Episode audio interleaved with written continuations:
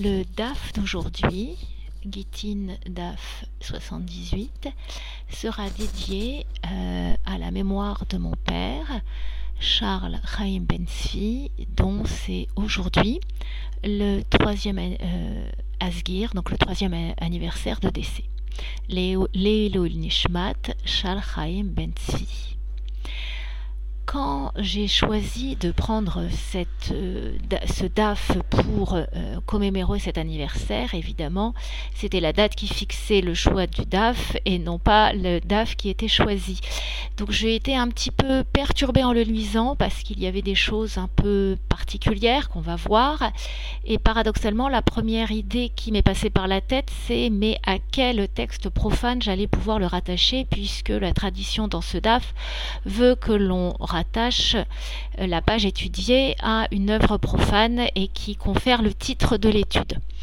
Au fur et à mesure de mon étude, finalement, euh, ont émergé trois œuvres, et même si pour euh, le titre même j'en ai choisi une, je serai amenée à les citer toutes les trois et expliciter en fait pourquoi le DAF m'a évoqué ces trois, ces trois œuvres. Le DAF d'aujourd'hui, avec le DAF qui précède, appartient au chapitre 8 de la Maseret Gitin et fait partie d'un chapitre qui porte le titre de Hazorek, celui qui lance en fait, c'est-à-dire euh, celui qui lance, c'est-à-dire le mari qui lance en fait, qui transfère le guet à sa femme et tout ce chapitre a pour but d'expliciter en fait la manière dont le guet va être transmis. En réalité, si on se réfère au verset qui est expliqué, il est dans Devarim 24.1. Quand un homme aura pris une femme et cohabité avec elle, si elle cesse de lui plaire parce qu'il aura remarqué en elle quelque chose de malséant, il lui écrira un libelle de divorce, le lui mettra en main et la, renverra de chez lui. En hébreu, je passe le début de la phrase, Vechatav la sefer keritut, et il lui euh, écrira un libelle de divorce, mais ici le mot kérétout, c'est vraiment la notion de séparation. En fait, il va lui euh, écrire, rédiger un document de séparation, Venatan Beyada, et il lui donnera entre dans sa main. Euh, dès le DAF précédent, dans le DAF 77, euh, euh, les rabbinim ont eu pour mission d'expliciter cette notion de Beyada et est-ce qu'il fallait le prendre au sens strict, à savoir est-ce que c'était véritablement dans sa main. Et euh, dès le DAF précédent, il est clair pour eux qu'il ne s'agit pas au sens propre de sa main, mais euh, au sens plus large de son domaine à elle. Il s'agit donc en fait de transférer le document de son domaine à lui à son domaine à elle. Et ainsi, par exemple, dans le DAF précédent, la question s'est posée de savoir si le mari jetait le document dans son kalta, euh, est-ce qu'elle était divorcée? Le kalta étant euh, traduit y compris par les rabbinim, en les commentateurs, en particulier Rashi, comme étant son panier, un petit peu comme si on disait maintenant de nos jours, et s'il lui lance son, son guette dans son sac à main à elle, est-ce qu'elle est divorcée? Et la réponse est oui, car euh, le sac à main, c'est son domaine à elle, c'est euh, donc elle est divorcée, alors qu'il est clair que si le euh, guet atterrit dans ce qui est encore son domaine à lui, même si elle le geste de lui donner vers elle, mais si ça atterrit dans son domaine à lui, elle n'est pas divorcée.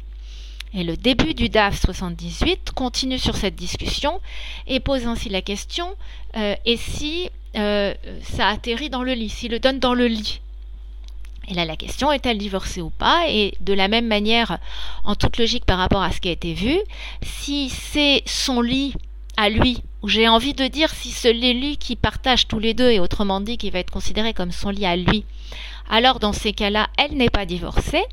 Mais si c'est son lit à elle, admettons que par exemple, pour différentes raisons, ça pourrait être des raisons de Nida, elle a un lit qui est véritablement son lit à elle et que ça atterrit dans son lit à elle, alors à ce moment-là, elle est considérée comme divorcée. Euh, c'est une des premières interrogations au-delà de la discussion du domaine à lui et du domaine à elle qui traverse tout ce DAF, c'est l'incongruité qu'il y a de lancer dans un lit on a envie de dire, mais il faudrait peut-être le faire autrement. Et je pense que c'est toute le, la discussion qui tourne autour de ce DAF, on trouve que je trouve que c'est incongru. Euh, pourquoi est-ce qu'il irait lui jeter sur le lit? Mais je pense que ça peut, au-delà de définir particulièrement domaine à lui et domaine à elle, peut traduire des moments de divorce.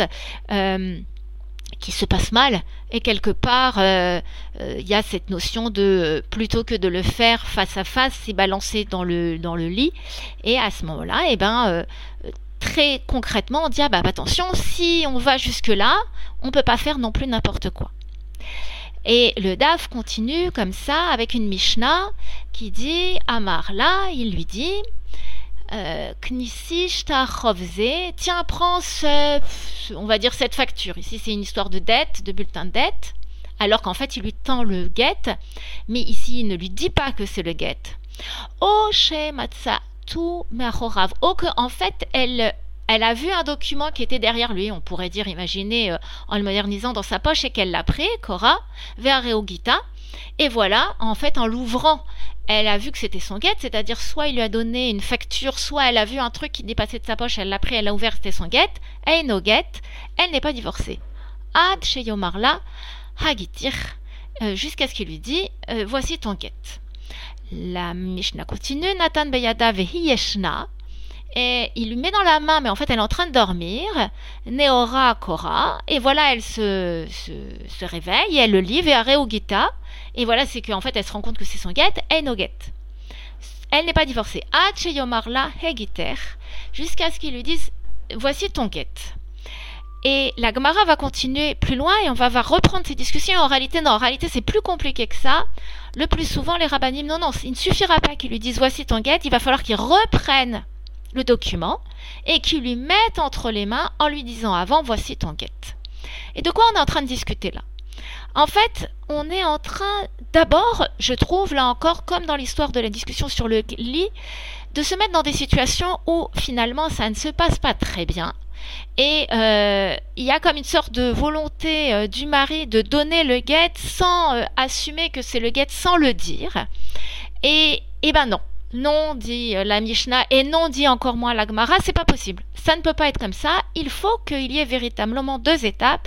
Amira Venetina, c'est-à-dire il faut qu'il le dise clairement et qu'il le donne clairement. Pourquoi? Parce qu'il faut qu'au moment où la femme reçoive le guet, elle ait une claire conscience de ce qui se passe. Il faut que ça soit dit de manière tout à fait consciente. En clair, il faut que le mari soit face à sa femme, qu'il lui tende le guet, qu'il annonce que c'est le guet et qu'elle prenne le guet. Pourquoi disent euh, les commentateurs Rambam et euh, Rava dit que en fait, en ne disant pas que c'est le guet, par exemple, en disant voilà, c'est une facture, quelque part, il annule la valeur du guet, il annule même son intention. Tosfot, inversement, en commentant l'histoire du moment où elle est en train de dormir, dit que, en fait, elle va recevoir un guet sans en avoir la quelconque conscience euh, de les conséquences, puisqu'elle est en train de dormir. Donc, ce n'est pas possible. En quelque sorte, il faut que ça soit annoncé. Euh, il faut que tout soit dit et tout soit compris.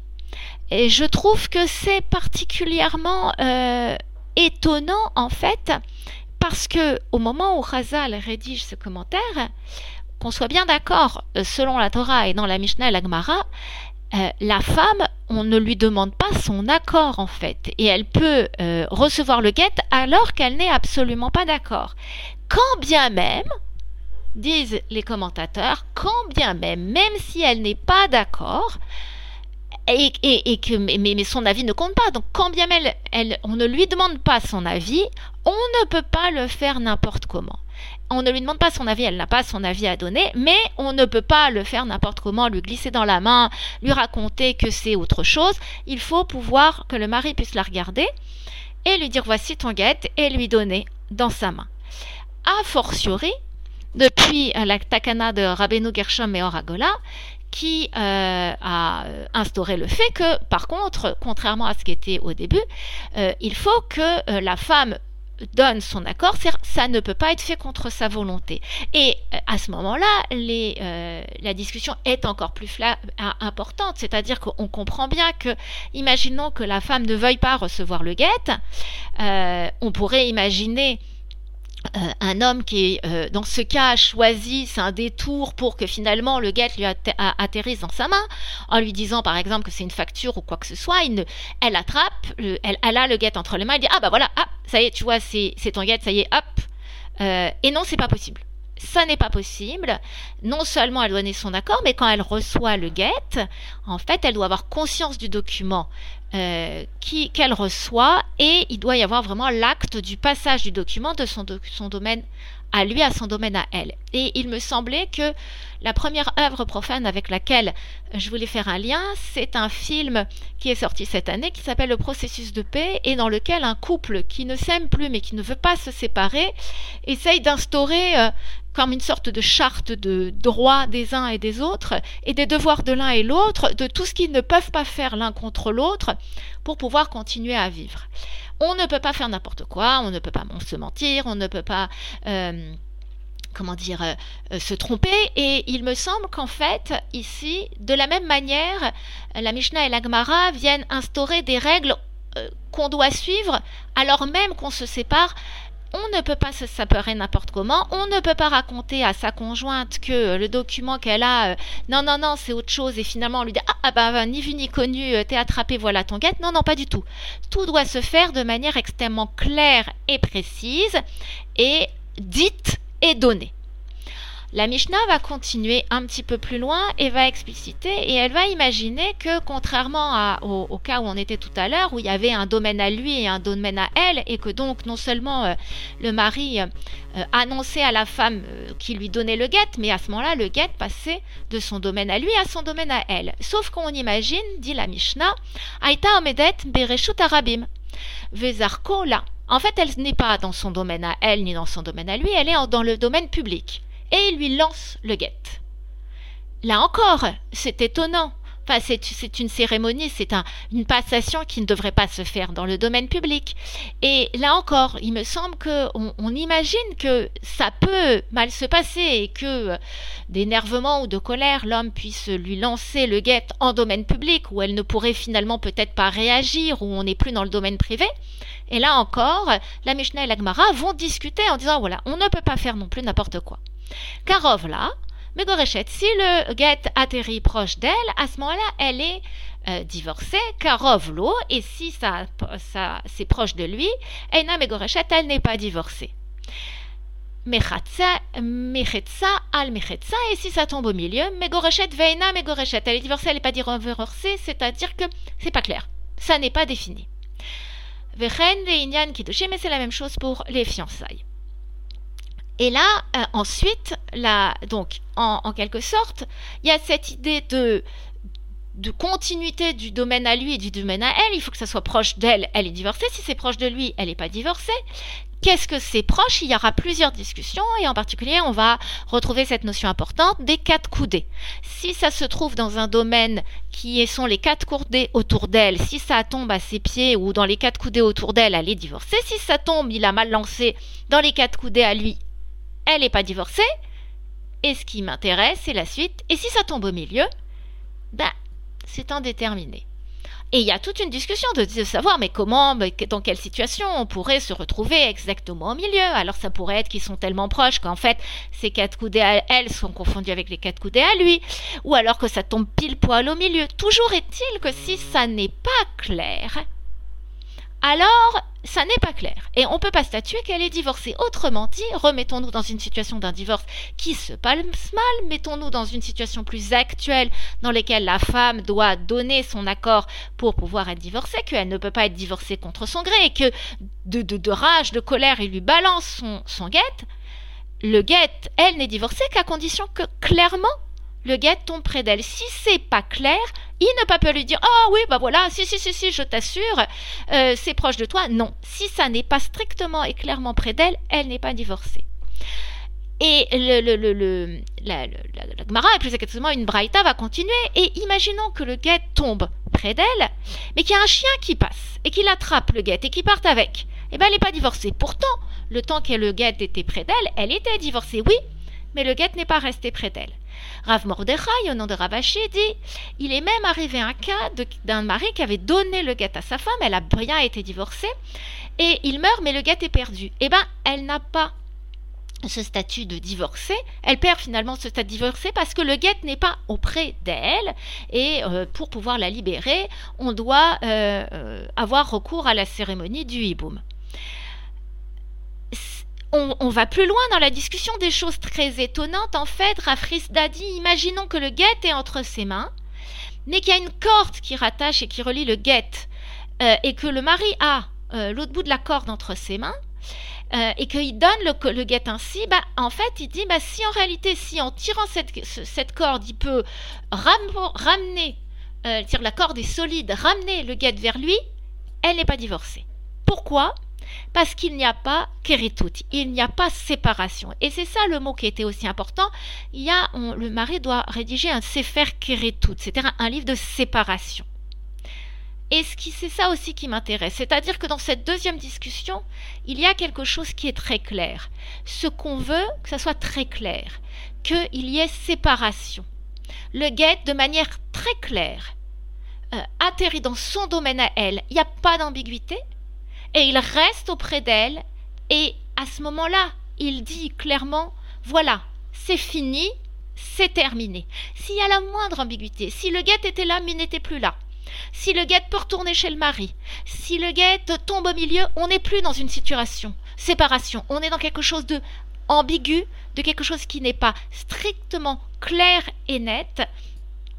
Et, euh, à ce moment-là, il n'y a pas guette. C'est ça que demande en fait euh, la halakha, c'est-à-dire qu'il y a une séparation claire et nette d'un document qui passe clairement du domaine du mari au domaine de la femme reste dans le domaine de la femme et il n'y a pas d'ambiguïté. Autrement dit, le mari dit c'est ici qu'on se sépare. C'est ici qu'on se, sépare. C'est aussi le, euh, titre d'un livre d'un auteur euh, juif américain euh, qui s'appelle Tropper, qui, il me semble, en fait, a été mis aussi en film. Alors, paradoxalement, il ne parle pas de Get, il ne parle pas de séparation amoureuse, mais il parle de Shiva. En fait, il s'agit d'une histoire un petit peu compliquée, d'une famille euh, juive américaine, dans laquelle le père vient de mourir, et selon la mère, il a demandé, alors que la famille n'est pas du tout religieuse, que toute la famille, les enfants, etc., se réunissent pendant les Shiva pour faire un petit peu le point et dire ensuite c'est ici qu'on se termine. L'histoire est terminée, on passe à autre chose. Et il me semble que tout ce qu'on a ici, en fait, euh, dans la discussion, de cette Mishnah de cette Mara, c'est ça. On voudrait en fait que le guet soit entre ces deux personnes qui se sont euh, aimées, mette de manière extrêmement claire, euh, sans ambiguïté, fin à cette histoire qui est une critoute, qui est une séparation. Et pour cela, ça ne peut pas se faire n'importe comment. Voilà. Le, le, le, le, DAF finit même avec cette idée un petit peu curieuse. Le, mari lance le, DAF, euh, le guet à la, à la femme. Elle le reçoit, mais comme elle avait mal positionné les mains, le guet tombe et glisse. Et eh ben, elle n'est pas. Euh, elle n'est pas divorcée. Il faut qu'il y ait une séparation qui soit à un moment donné instaurée de manière claire et concise euh, entre les deux époux. C'est c'est quelque part, euh, aujourd'hui nous sommes euh, le 15 Av, tout Béave, et euh, tout Béave c'est la fête des amoureux. C'est très étonnant en fait de traiter d'un DAF qui parle d'une séparation. Mais peut-être que ce que je voudrais retourner dans cette histoire, c'est que la Mishnah et la Gemara, Chazal, demandent que de manière finalement claire, nette, précise, sans entourloupe, sans mensonge, sans ambiguïté, la séparation se fasse.